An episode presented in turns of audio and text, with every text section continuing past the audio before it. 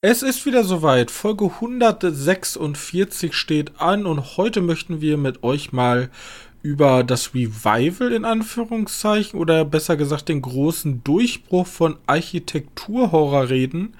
Denn wir sprechen heute mal über das neue Internetphänomen der Backrooms und was das fürs Kino bedeuten könnte. Und außerdem haben wir heute für euch einen thailändischen Found-Footage-Horrorfilm namens The Medium.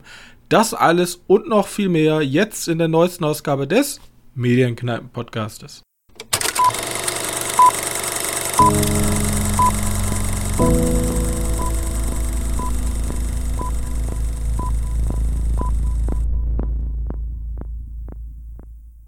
Hallo und herzlich willkommen zur mittlerweile 146. Ausgabe unseres kleinen Film-Podcastes und an meiner Seite mein sehr geschätzter Mitpodcaster Johannes. Hallo. So, und ja, wir haben Sachen gesehen. Horror, Horror, Horror. Ähm, von meiner Seite aus. Und ich habe uns als, als Anfangsthema auch ein Horrorthema mitgebracht. Also ein sch super schlechtes Thema, oder? Ja, ich weiß nicht, ob das super schlecht ist. Auf jeden Fall kann ich dir sagen, ähm, ich, du bist ja jetzt nicht so im TikTok-Game drin, ne? Und auch nicht so ganz heftig im YouTube-Game. Aber weißt du, was momentan so die, die, die, die Creepypasta ist im. Also, wenn du mit den Backrooms anfängst, ja, die habe ich durchgespielt.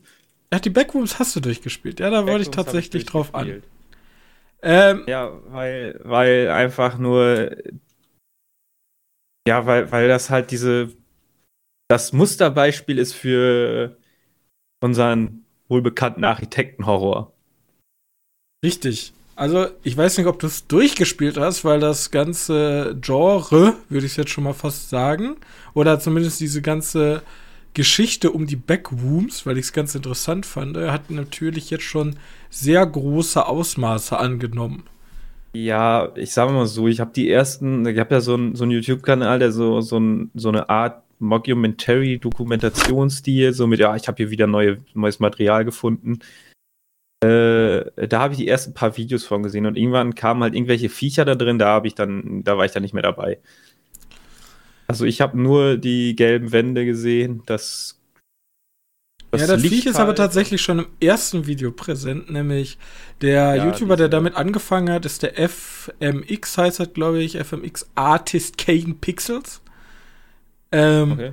Der hat auf Basis einer, also dieses ganze, dieses ganze Backrooms ähm, ist entstanden im 4chan Forum. Ne, das so. sind ja so die Typen, die so ein bisschen komisch drauf sind und da ihr ihr Forum besitzen, also sozusagen eines, viele sagen einer der dunkelsten Orte des Internets. Auf jeden Fall dort ist, ähm, hat jemand ein Bild gepostet, wo halt dieses Grund, diese Grundthematik, dieser so gelber Raum mit mehreren Verschachtelungen, dieses Licht und hat dann halt so beschrieben, ja, die Backrooms ist ein endloses Gewirr aus ähm, Räumen und ganz präsent ist halt diese, diese gelbe Tapete und dieses, diese grellen, diese grellen, keine Ahnung, Büroleuchten, die man halt so kennt aus so riesigen amerikanischen Großraumbüros. Weil da gibt es diese, dieses Dingens, wo er immer beschreibt, Sturo, Sturos, ach Gott, ich habe keine Ahnung, ich kann es nicht sagen, ja. Ja, ich weiß auch, was du meinst. Und dieser X-Artist hat dann sozusagen darauf so seine eigene Geschichte aufgebaut. Denn das erste Video fängt sozusagen damit an, dass ähm, ein, ein irgendwie so Leute einen Film drehen so einen billigen Film, würde ich mal sagen, so ein Indie-Film. Einer der Kameramänner fällt auf einmal durch den Boden und befindet sich im Backroom oder in den Backrooms. Ja, als Inspiration gelten halt halt Computerspiele, wo du auch glitchen kannst zwischen die zwischen die Ebenen. Und Ganz das genau. war, glaube ich, die Inspiration gewesen für Backrooms, dass du dann zwischen dem dass du sozusagen in einem Paralleluniversum glitscht. Genau. Genau.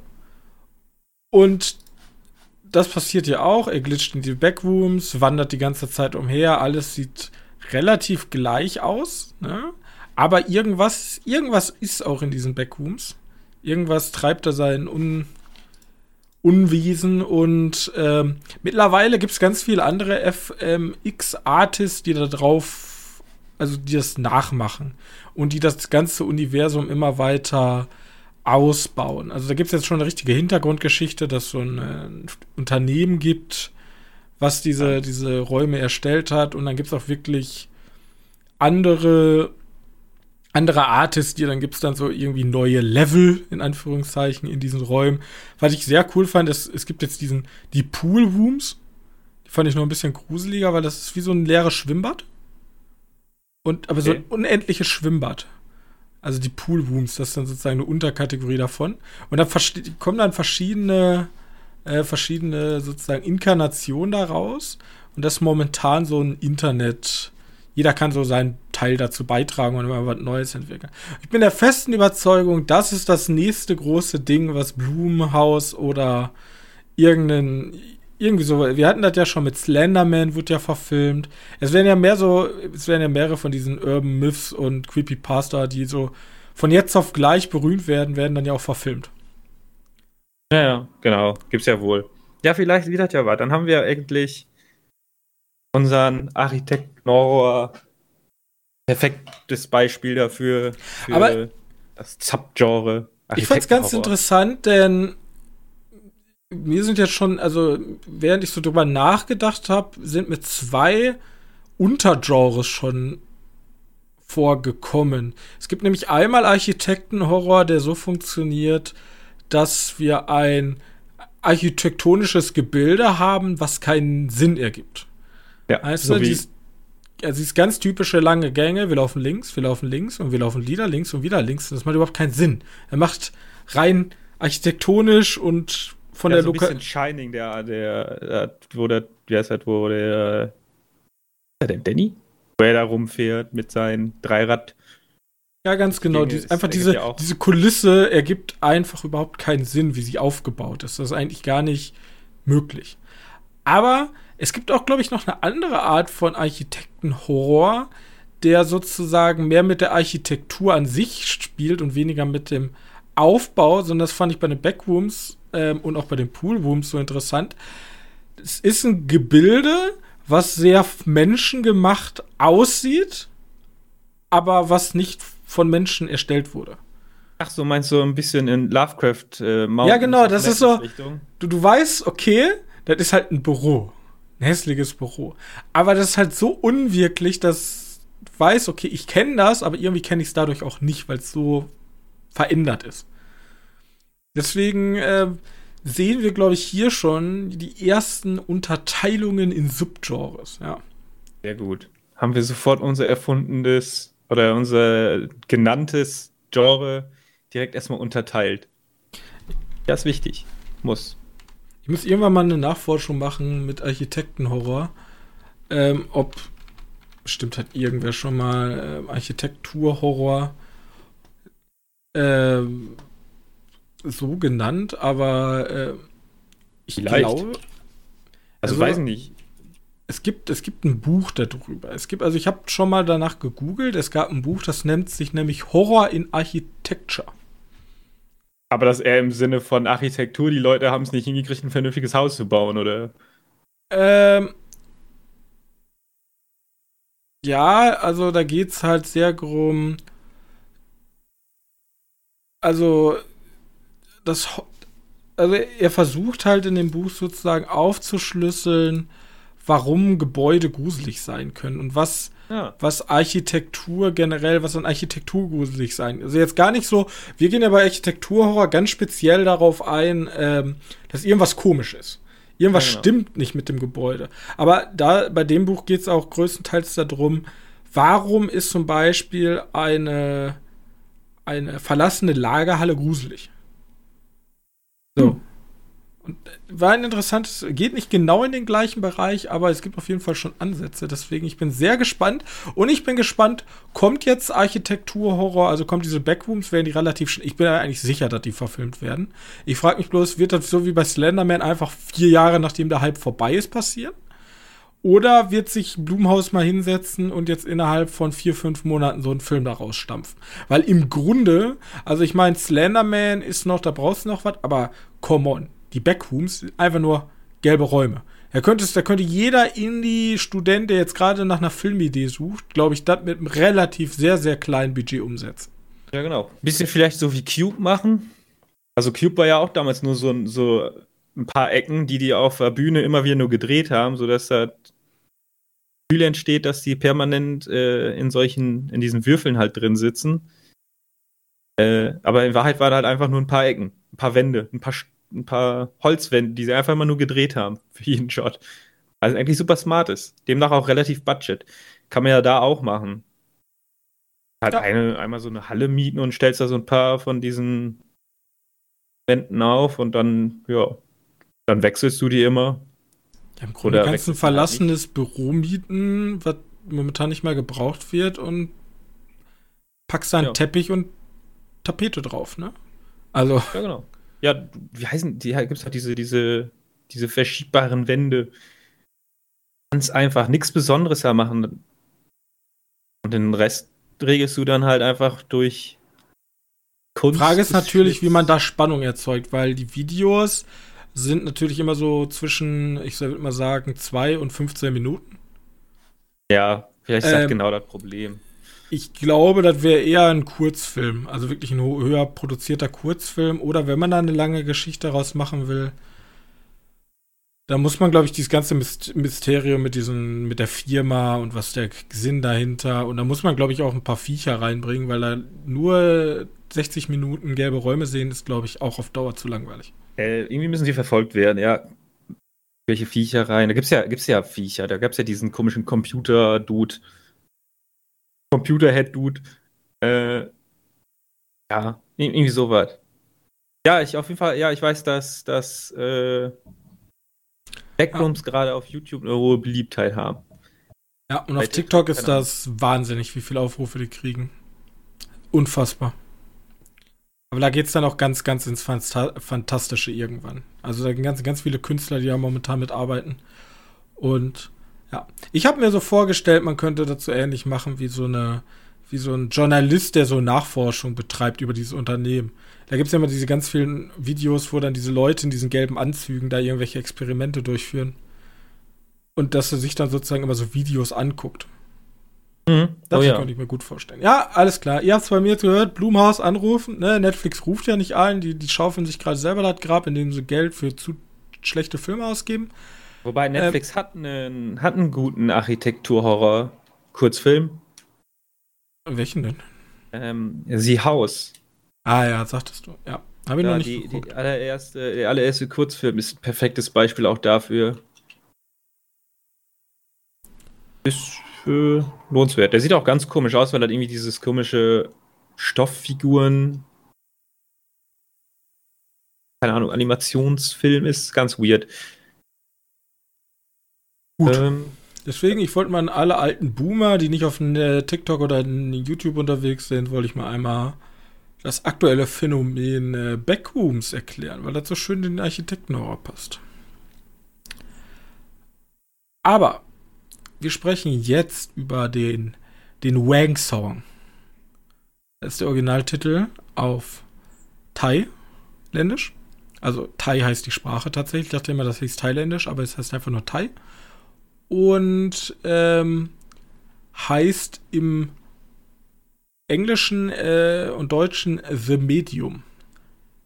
Ein Film von Bang Yong, warte, Pishanakun, Pisan, Pisanikun, keine Ahnung. Der Regisseur von Shutter. Den Regisseur von Shutter und Executive Producer ist unser guter Freund von einem Johannes seiner Preferred Films The Wailing. Nämlich heißt er Nahong Jin heißt er, ne? Ja. Weiß ich nicht. Ja, kann gut sein. tue ich manchmal gerne mit schwer mit den Namen. Und ist eine Mockumentary. Also ein, wir begleiten ein sehr durchhaltendes Dokumentarteam auf die Reise hinter, äh, auf die Reise der Erkenntnis, wie funktioniert das Schamanentum und was macht man? How to, how to dis, dis summon a demon out of my Nichte.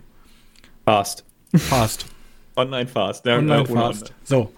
Gut, denn es geht darum, ein Team, ne, die wollen einfach erstmal so was über, über Schamanismus kennenlernen und begleiten eine Frau. Doch davon ist die Nichte, glaube ich. Ne? Die Nichte ähm, kriegt, geht's gar nicht gut und dann stellt sich heraus, sie ist besessen. Besessen von einem, mehrere Geister. Wir wissen es zu dem Zeitpunkt nicht.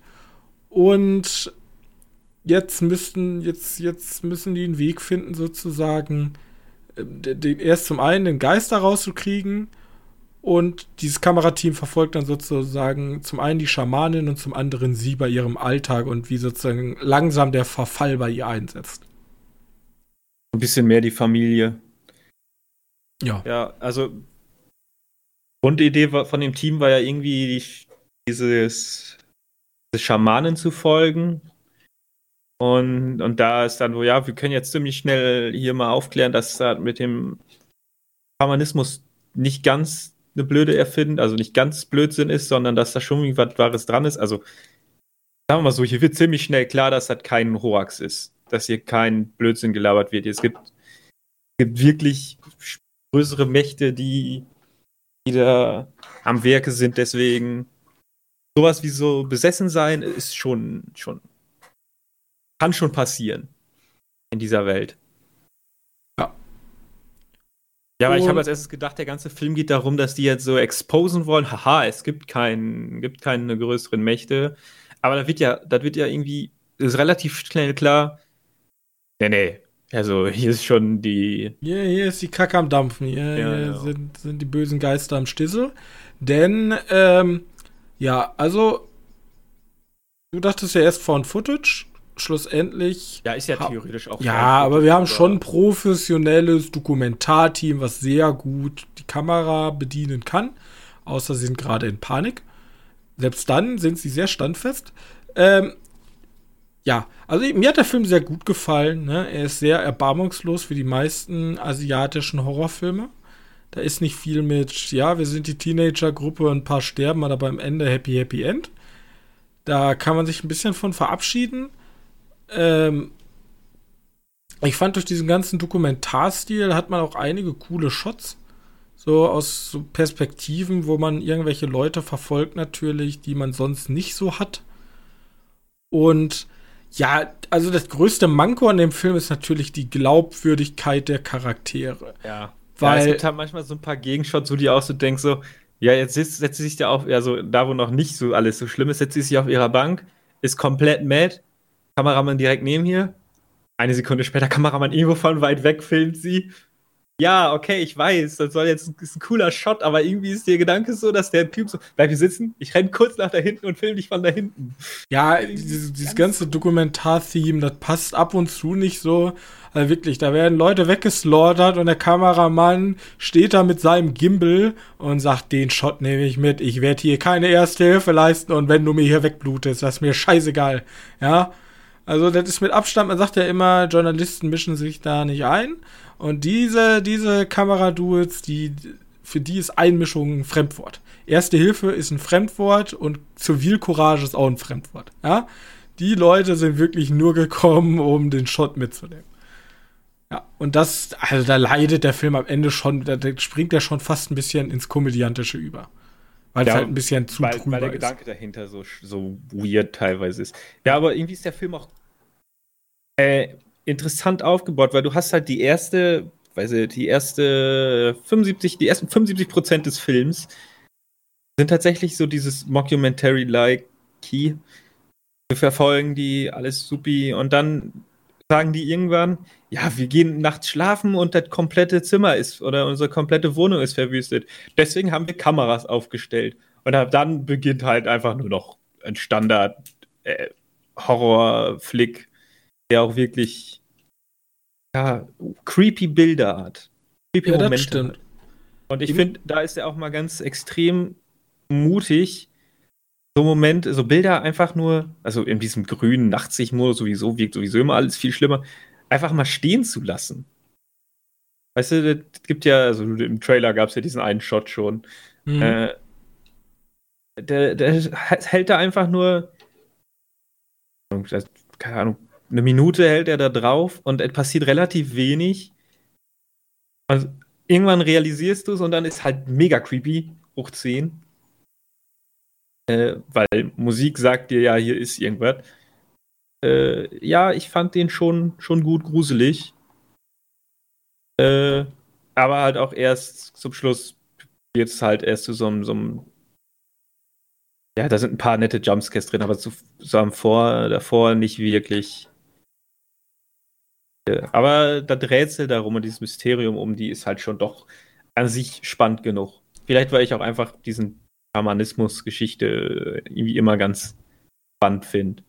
Ja, ich fand auch gut, ja, also die haben halt wirklich neben dem Dokumentarstil hatte man dann von Footage-Szenen gegen Ende relativ viel und so eine Art tatsächlich mit den Kameras installieren, so eine, äh, wie hieß er?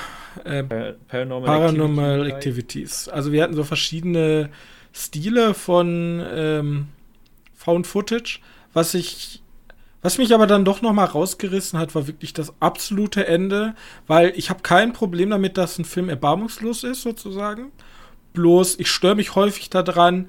Äh, man sagt ja immer, wenn Protagonisten dämlich handeln, ja, ist ja in Ordnung. Aber wenn das ganze Ende darauf basiert, dass ein Charakter so dumm ist, dass also gutes Beispiel ist halt so Wailing, der die gleiche Thematik anspricht. Der, der braucht aber nicht diesen extra Step, okay, jetzt muss ein Charakter was richtig Dämliches machen, damit die Geschichte weitergeht.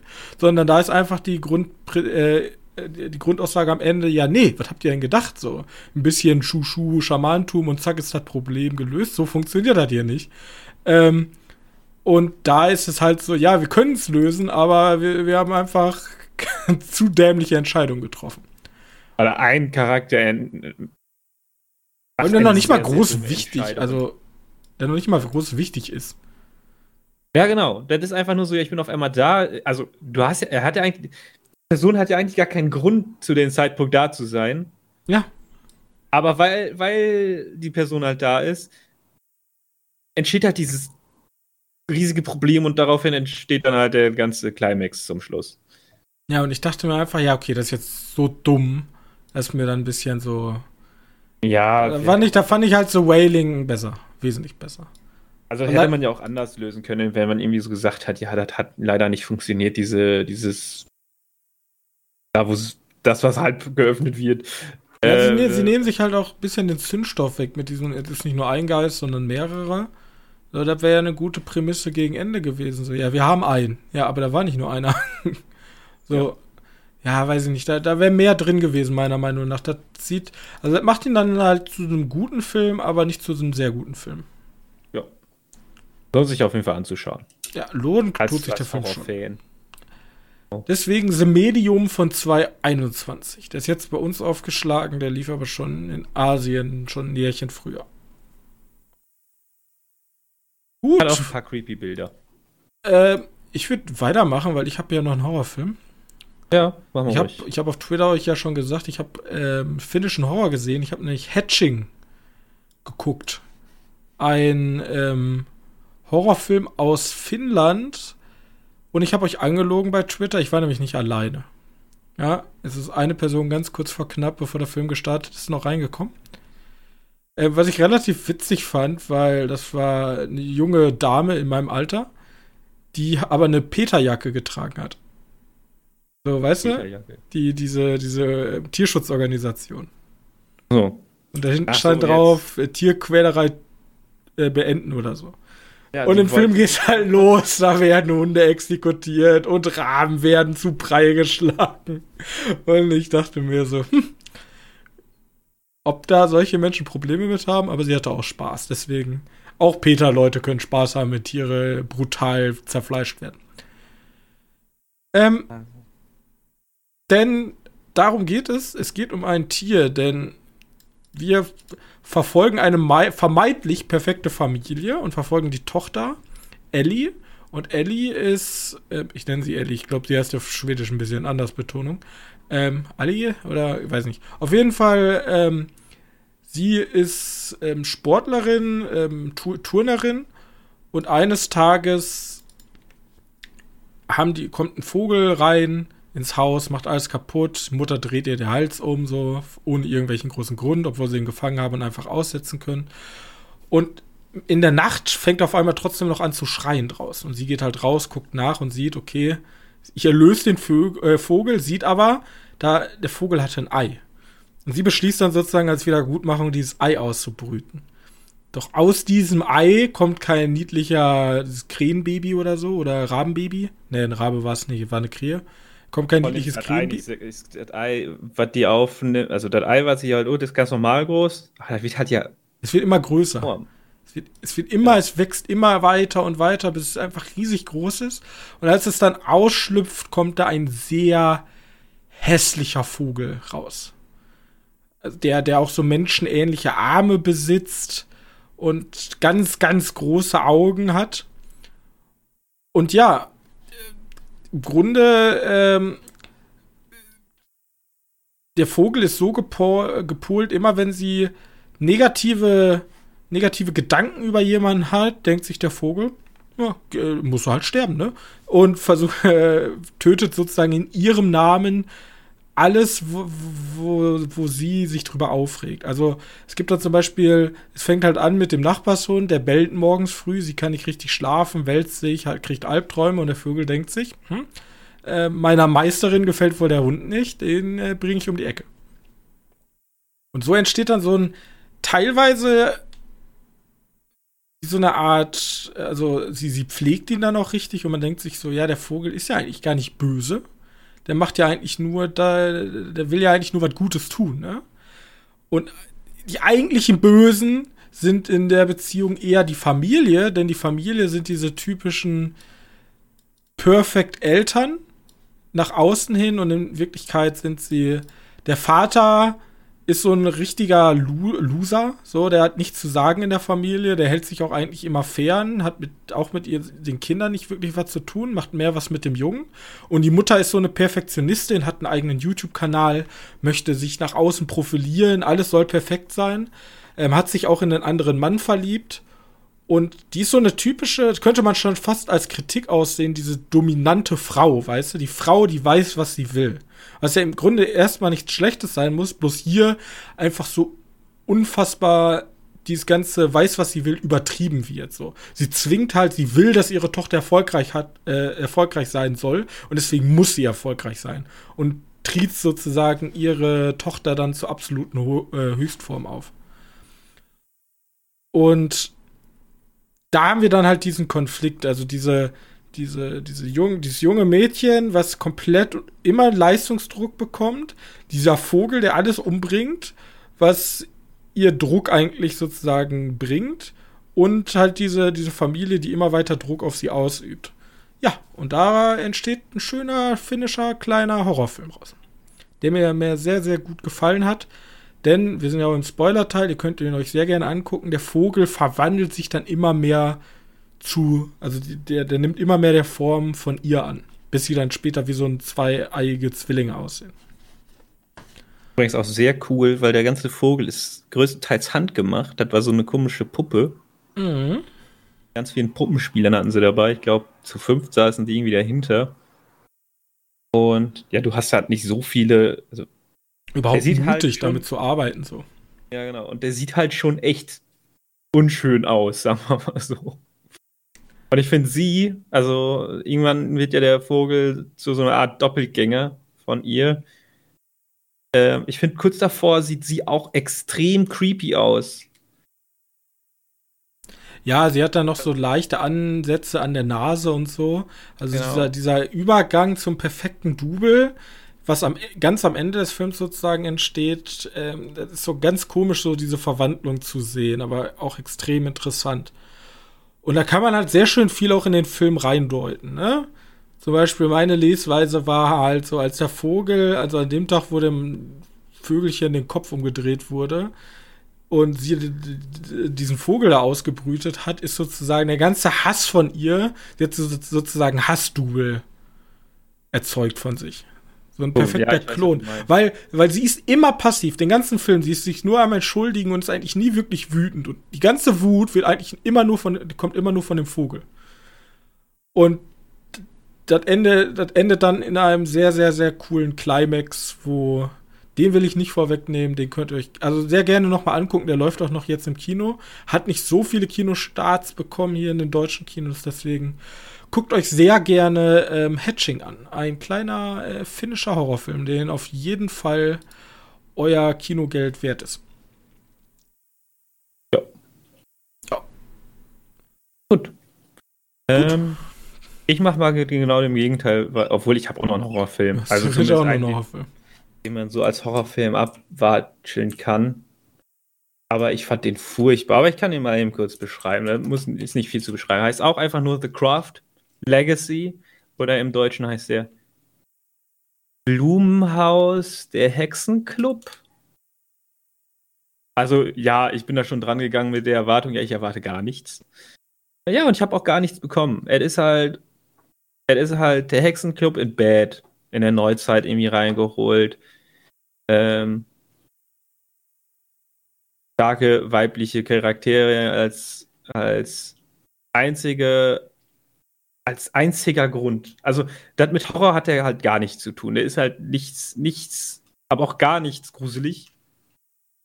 Ähm, alles ist so relativ vorhersehbar. Also relativ eigentlich ist alles vorhersehbar. Und ich habe ein, ein, ein, ein kleines Problem mit dem Film. Ich habe nämlich keine Ahnung, wie ich das verstehen soll. Ähm, uns vorstellen, die kommt halt neu in die Schule rein. Also muss ich den Film, die, die, kurz die Prämisse erzählen, ist, dass da ist so eine Gruppe von drei Mädchen, die an einer Schule arbeiten, die an einer Schule arbeiten, an der Schule sind und die haben alle sind wohl irgendwie Hexen. So, und der fehlt irgendwie mhm. die Hexe des Westens oder so, die irgendwie einen Wasseraspekt darstellen soll. Und unsere, unsere Protagonistin kommt halt neu in dieses, zieht halt neu in dieses äh, Städtchen, Dörfchen, was da ist auch äh, relativ unwichtig. Geht halt neu dahin, hat den ersten Schultag, wird von, von irgendeinem so Kerl äh, gehänselt, gemobbt äh, der schon, schon äh, unangenehme Art von Mobbing. Also es ist wirklich die Creme de la Creme. Ähm, dann kommen die Dreier zu der und finden heraus, ja, guck mal, die ist auch eine von Hexen und dann haben sie ihre vierte Hexe und haben jetzt auf einmal alle Hexenpowers. So, im Laufe des Films wird dann der Typ, der die da brutalst gemobbt hat, äh, verhexen den, sodass der jetzt hier Woke Timmy oder so wird. Ich glaube, der heißt Timmy. Okay. Und der wird dann, der soll halt dann. Ja, und der wird halt so mega woke. Und dann stellt sich heraus, dass der schwul ist. Oder, ne, nicht schwul. Es stellt sich heraus, dass der bi ist. Und auf einmal finden die den alle mega geil. Aber ich denke mir so, okay, hält der Zauber jetzt halt für immer? Also ist der immer woke, Timmy? Ja, wer war halt davor auch ein richtiges Arschloch? Also wirklich, er war ein richtiges Arschloch. Er war so, du hast halt, du hast halt irgendwie gar keine Zwischendinge. So, er kann so ein bisschen Arsch sein oder, oder und ein bisschen woke. Er ist halt entweder mega woke, Timmy, den nennen die auch so, ne? Also nicht so, dass er jetzt, dass er jetzt heißt, so, ja, nutzt diesen rechten Kampfbegriff woke. Äh, nennen den tatsächlich woke Timmy. Oder er ist halt einfach Nazi-Timmy zu, ein bisschen hart ausgedrückt, aber hier dieser toxische, männliche Mega-Arsch, Timmy. Ähm, und die verlieben sich im Laufe, also sie, unsere Protagonistin verliebt sich im Laufe des Films in ihn. Okay. Ich bin komplett verwirrt gewesen. Ich dachte mir so, ja, okay. Das klingt irgendwie alles sehr problematisch. Ja, ich, keine Ahnung, und dann habe ich dann, irgendwann bin ich, glaube ich, auch halb eingeschlafen bei dem Film, weil der halt wirklich boring and shit war. Bin halt aufgewacht, so, der, pass auf, ähm, am Anfang des Films, wir haben ja noch keinen richtigen Pro, äh, Antagonisten, weil Tim, Vogue Timmy wird ja, oder Timmy wird ja ziemlich schnell zu Vogue Timmy gemacht. Der Vater, der, der Stiefvater, mhm. ähm, sie geht irgendwann im, am Anfang des Films in den, in Büro von, von ihnen und dann findet sie da Bücher irgendwie so, sei stolz darauf, ein Mann zu sein und ja, so, ein, so ein Ratgeber für Männlichkeit, Blödsinn. Kennst du ja, ne? Und egal was. ich habe, glaube ich, 45 Minuten vom Film verpennt, aber das Ende war halt, wer war der Schurke hoch 10?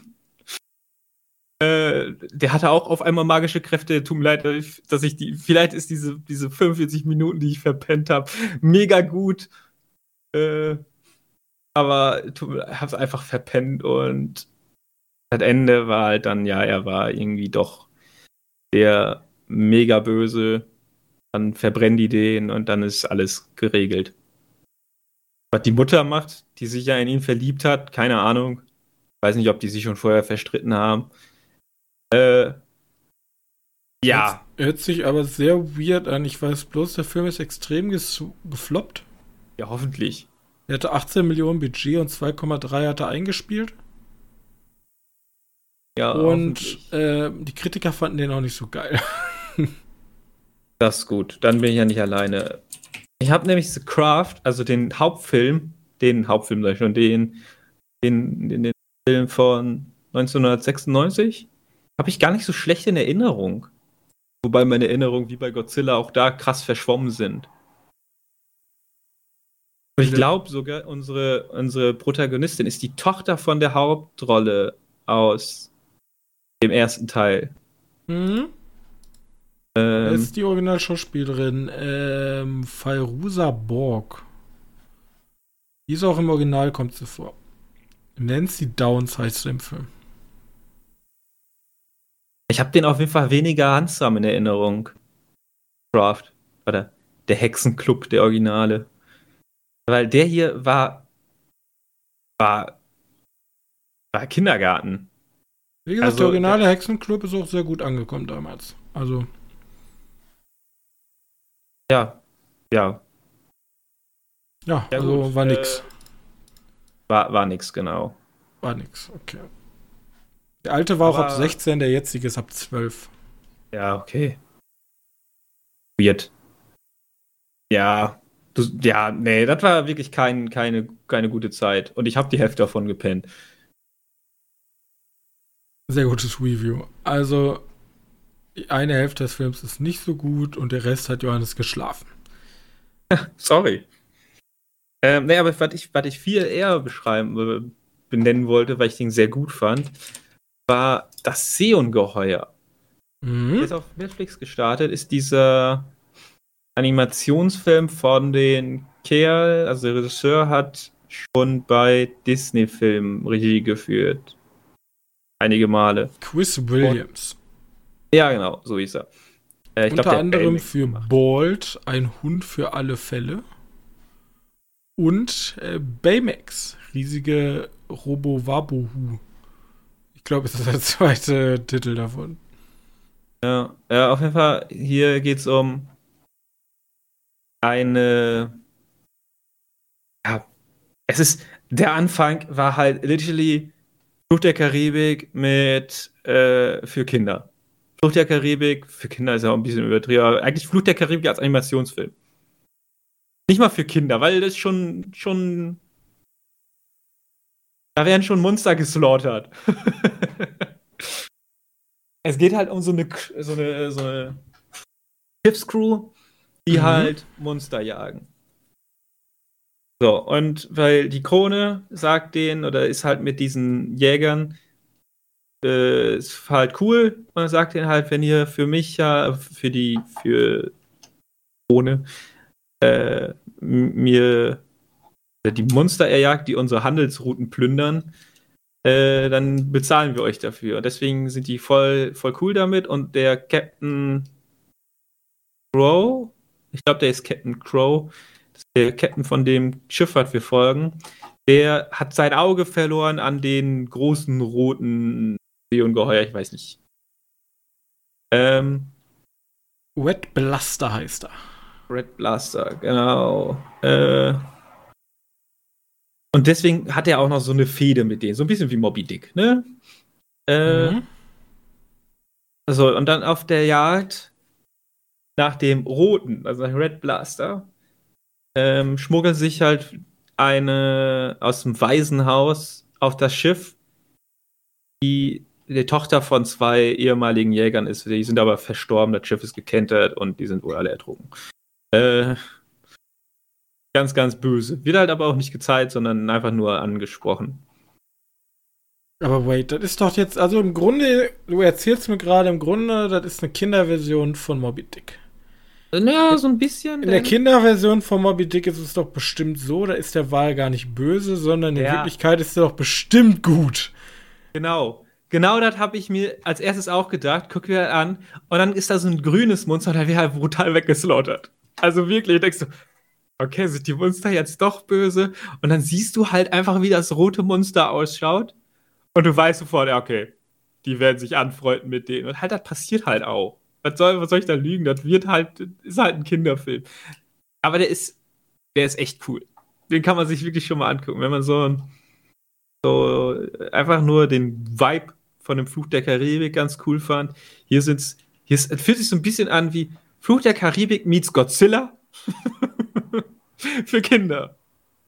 Ist halt wirklich so. Guck, guck dir den Film an, das ist wirklich. Also so ein netter Familienfilm. Ja, das ist so ein Film, den habe ich immer gesehen und ein, zwei Leute haben drüber geredet, aber ich hatte gar keinen Bock auf Animation irgendwie. Den habe ich tatsächlich auf meiner Liste. Aber ja. Was ich, was ich mal ganz angenehm finde, ich finde das Kind wenig scheiße. Okay. Ich habe mich in letzter Zeit bei den Animationsfilmen irgendwie so, dass ich die Kinder irgendwie unsympathisch finde.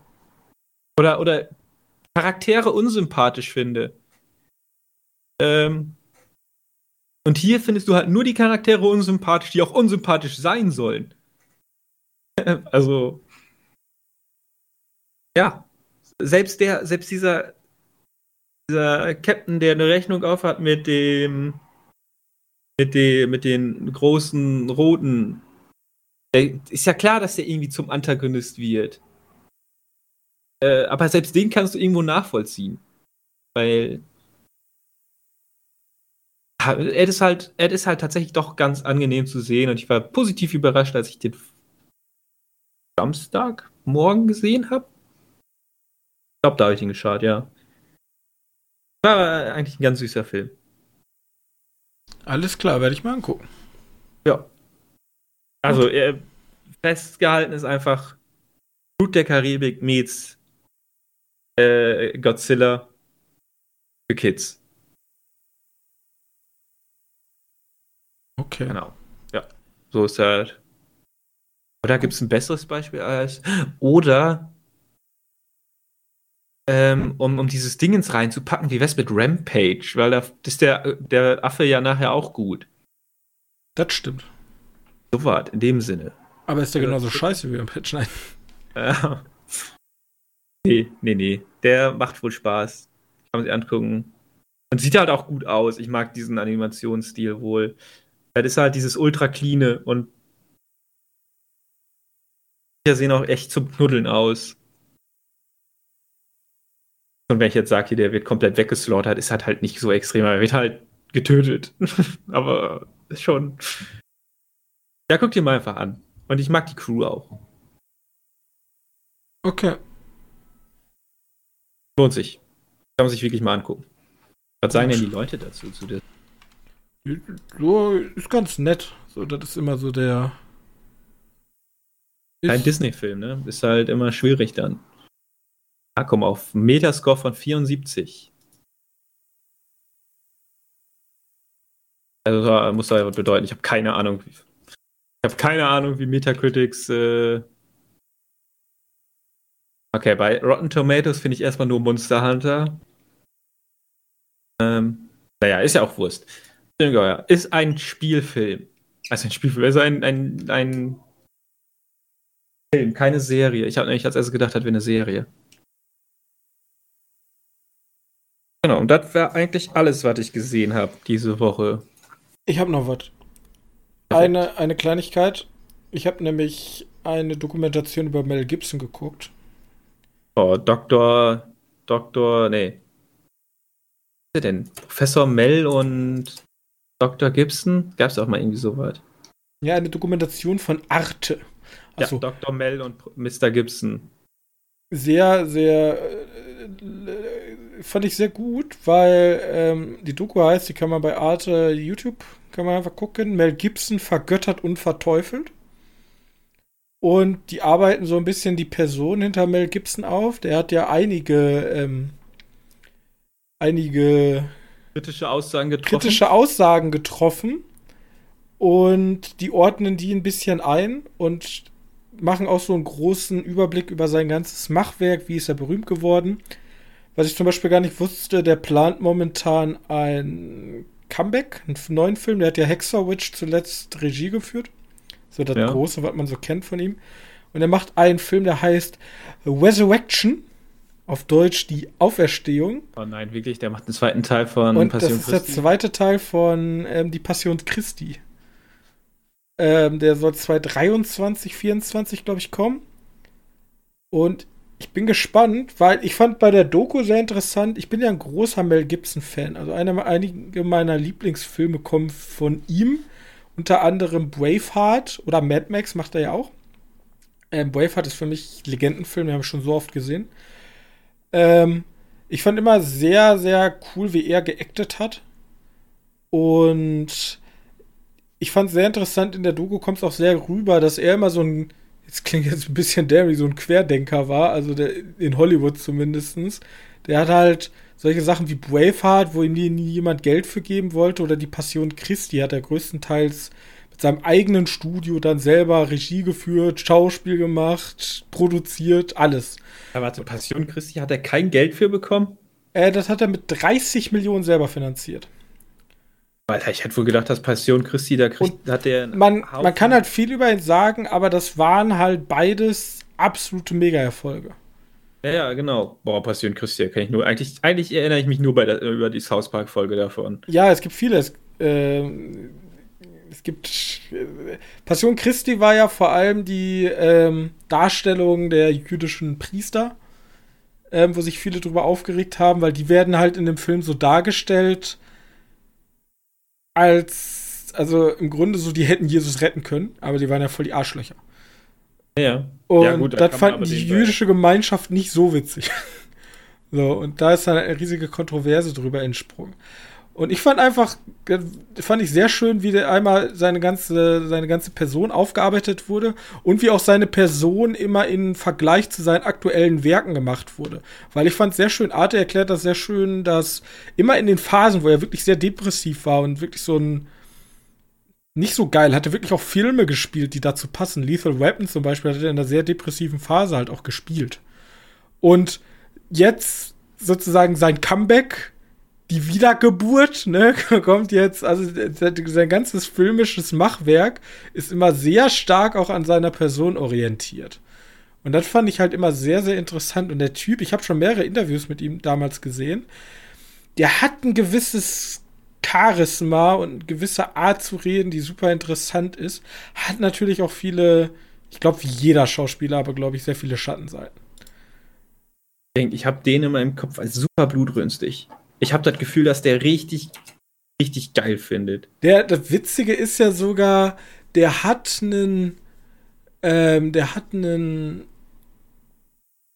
der hat eine Krankheit tatsächlich medizinisch attestiert. Er glaubt ja immer, er hat ein zweiter Ego, eine Art Wikinger aus seiner familiären Vergangenheit und der ist so der rachsüchtige Blut, blutrünstige Typ, der ab und zu aus ihm rausbricht. Und seine Aufgabe ist es sozusagen, ihn im Schach zu halten. Fast wie so eine multiple Störung. Was ist denn los mit dem? Ja, das ist ganz crazy. Also die Doku ist echt gut. Die dauert 53 Minuten. Die habe ich so weggeguckt nebenbei. Wirklich sehr, sehr zu empfehlen. Da merkt man auch, also er erzählt dann auch in mehreren Interviews, zum Beispiel, dass er Method Acting ja jetzt nicht blöd findet, aber er hält halt nicht viel von Method Acting weil er sagt halt, nur weil du jetzt glaubst, du bist die Person, bist du halt immer noch Mel Gibson. So. Also das ändert ja nichts an der Tatsache, dass du immer noch du bist. Und da finde ich, ich fand da einige Sachen sehr interessant, wie ihr das gesehen habt. Und ich bin jetzt jemand, das ist ja vor allem in der heutigen Zeit, ähm, kann man ja sehr schnell Leute canceln. Ich bin ja jemand, der guckt auch Werke von sehr kritisch gesehenen Leuten, einfach um die Werke an sich zu sehen, weil niemand kann mir sagen, dass Braveheart kein guter Film ist. Also, ja, doch, es gibt bestimmt Kritiker, die den nicht gut finden und keine Ahnung, vielleicht magst du ihn auch nicht, aber Braveheart ist halt. Ich weiß nicht, ich habe den auch vor 100 Jahren letzte Mal gesehen und nicht so krass in Erinnerung. Ist, ist aber wahrscheinlich auch, weil ich zu dem Zeitpunkt gesehen habe, wo ich mich halt, halt einfach nicht Ja, ich bin, ich bin ja so ein richtiger Historien, Historienfilm-Sucker. Ich liebe es. Deswegen gehe ich auch immer hier ähm, bei allem mit. Was, irgendwas gibt es viel zu wenig. Floppen ja jetzt auch alle. Wir haben es ja bei ähm, Dingens gesehen hier, dieser ähm, feministische Mittelalterfilm. Wie hieß er jetzt nochmal? The Last Duel. Ähm, oh, ja. ist, ist halt überhaupt keine Nische eigentlich mehr für dafür diese ganzen Historiensachen. Aber ich bin, ich bin sehr gespannt.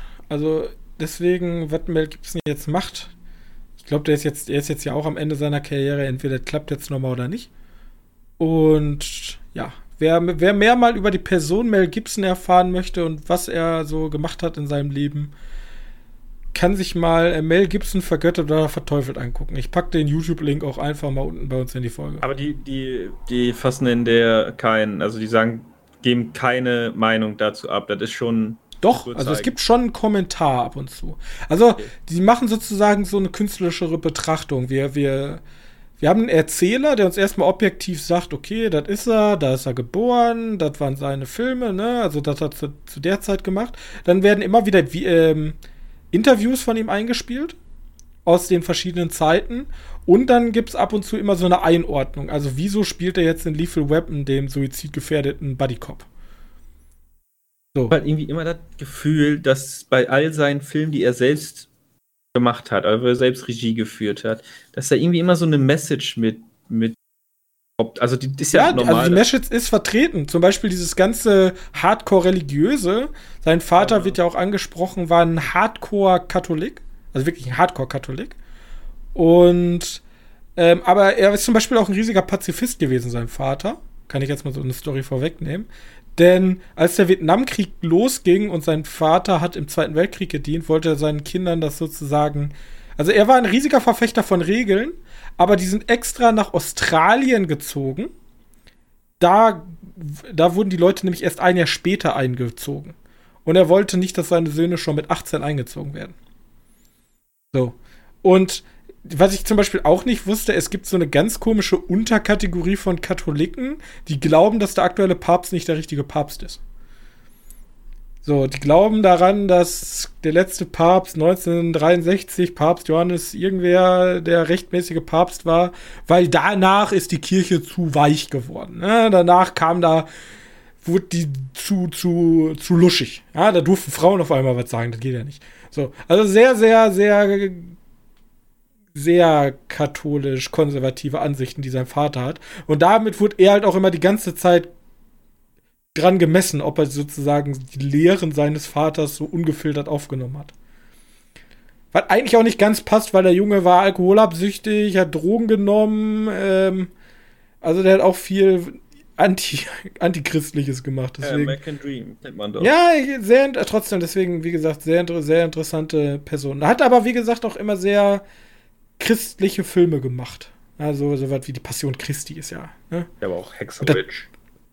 Hexorwitch zum Beispiel, ja, da geht es ja auch um den Kat äh, das, das fand ich ganz interessant. Der Hexorwitch nehmen sie zum Beispiel und da geben sie dann die Einordnung. Da gibt es ja diese eine Szene. Ja, wieso marschieren sie denn nicht los? Na, wir müssen warten. Private sowieso betet für uns. So, solche Szenen sind halt drin. So, das, das habe ich damals ja. noch gar nicht so gesehen. Aber wenn man das jetzt noch mal so die genaue Einordnung bekommt, dann denkt man sich schon so, ja, stimmt. Da geht's ja auch, da geht es ja dieser Pazifismus ist ja eigentlich die Haupt Hauptthematik im ganzen Film. Ne? Dieser Typ, der keine Waffe tragen will und eigentlich nur da ist, um Leuten zu helfen. Egal von ja. welcher Seite sie kommen. Und ja, guckt's euch an, äh, Mel Gibson, vergöttert und verteufelt. Es gibt auch, äh, wie du schon sagtest, Dr. Mel und Mr. Gibson. Gibt's auch, könnt ihr auch gucken. Ja, naja, die wird, äh, die Thumbnail vom, auf YouTube ist halt die Aussage von der Dokumentation. Und ich habe das einfach zum Anlass genommen, weil ich ja äh, letzte Mal hier Kopfgeld, einer wird bezahlen, gesehen mhm. habe, was wirklich ein sehr guter Film von ihm war. Da war ja genau, das war so kurz vor seinem Karriereende im Grunde, wo es alles zu den Bach runterging und er, ähm, er auf einmal ganz viele ähm, Skandale am, an der Backe hatte, von Betrunkenheit am Steuer, ähm, es sind Telefonaufnahmen aufgetaucht. Ah, Guckt es euch gerne an. Ich packe euch den Link unten in die Beschreibung. Deswegen. Ja, ich wollte häufiger mal über so ein, zwei äh, Schauspieler sprechen. Deswegen kommen vielleicht häufiger immer ein, zwei Doku-Empfehlungen. Aber erstmal nicht mehr bis nächste Woche. Deswegen äh, machen wir Schluss. Äh, oh. Trivia gibt's ja, Trivia, äh, Rätsel gibt's ja nächste Woche wieder. Genau. Ich habe leider keinen coolen Film nach 2000 gesehen, den Johannes erraten könnte. Ähm, ja, was willst du machen? Trotzdem wünsche ich euch eine angenehme Woche. Wenn ihr uns noch einen äh, kleinen Gefallen tun wollen würdet, dann, äh, schöne Zeit von einem Deutschen übrigens, dann geht doch mal bei iTunes oder bei äh, Apple Podcast oder bei Podcast Addict, was gibt's da noch? Bei Google Podcast oder so, ne? Gibt's ganz viel Auswahl. Könnt ihr fast überall ein Follow dalassen und eine nette Bewertung schreiben. Das wird uns sehr, sehr, sehr weiterhelfen. Wenn ihr uns gerne was sagen wollt, dann könnt ihr gerne ähm, unsere E-Mail darüber versuchen. Die ist immer unten drin. Ihr könnt auf unserer Webseite www.medienkneipe.de ähm, einen Kommentar hinterlassen oder alternativ bei Twitter sind wir jetzt ein bisschen aktiver. Ich versuche jetzt mal so Twitter ein bisschen auszuprobieren, weil TikTok ist doch ein bisschen zu anstrengend. Na, vielleicht kriegen wir auch nochmal irgendwann Instagram mal gucken. Auf jeden Fall, das sind so die Möglichkeiten. Ich hoffe, ihr habt eine angenehme Woche und wir sehen uns dann nächste Woche in aller Frische wieder. Bis dahin. Tschüssi. Tschüss.